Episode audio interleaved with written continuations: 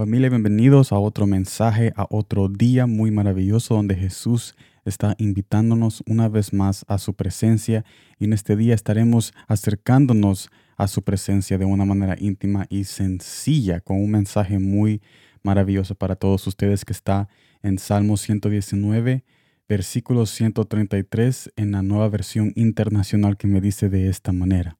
Guía mis pasos conforme a tu promesa no dejes que me domine la iniquidad. Esto me lleva al primer punto, el decir que no podemos contra el pecado es cuando empezamos nuestra victoria. ¿Y por qué es así?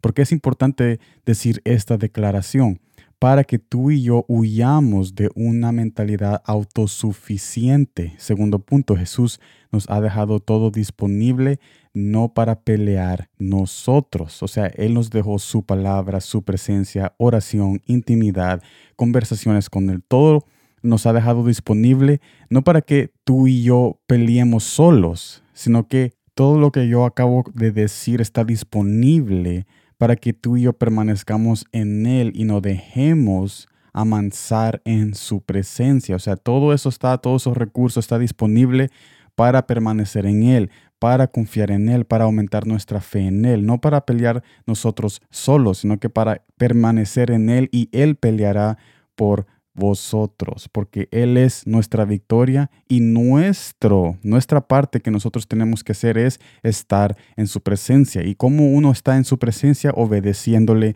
buscándole, escuchando lo que Él está diciendo por medio de su palabra y atendiendo a esos momentos que Él nos invita a conversar con Él en oración.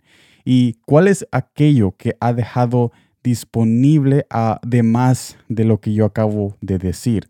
su Espíritu Santo, vigilias, ayunos y la comunión mediante la iglesia y con otros. La comunión mediante otras personas que también están luchando es importante para que nosotros podamos amansarnos en su presencia y permanecer en Él y confiar de que Él está batallando nuestras peleas.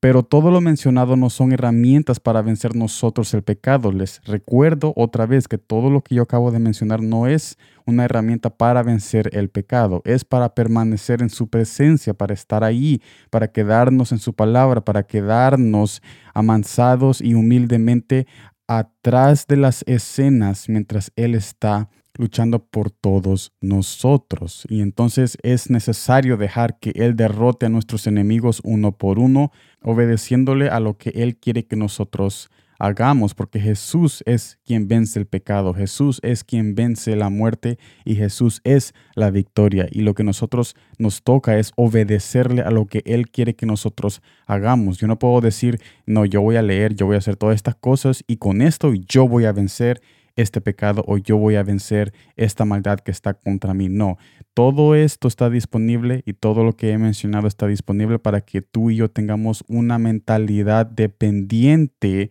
a la presencia de Dios y quedarnos ahí y saber que Él está luchando por nosotros cuando nosotros le obedecemos en acercarse a Él, conversar con Él, ser sincero con Él, ir a la iglesia, tener comunión con personas que también están luchando. Y mucho el Espíritu Santo, las vigilias, los ayunos, cualquier cosa que Él ha dejado y que está disponible, todo eso es para que nosotros aumentemos nuestra fe y nuestra dependencia de que Él está luchando por nosotros, que Él está luchando por nosotros y nosotros vamos a estar descansando y estamos descansando en su presencia cuando nosotros hacemos lo que Él quiere que nosotros hagamos con todos los recursos que ha dejado disponibles. Así que para resumir este mensaje, Jesús nos invita a declarar en este mensaje que no podemos, no podemos vencer al pecado, pero sí podemos obedecer a lo que Él quiere que nosotros hagamos para permanecer en su presencia, para que Él venza el pecado en nosotros y nos ponga ese nuevo corazón y ese nuevo espíritu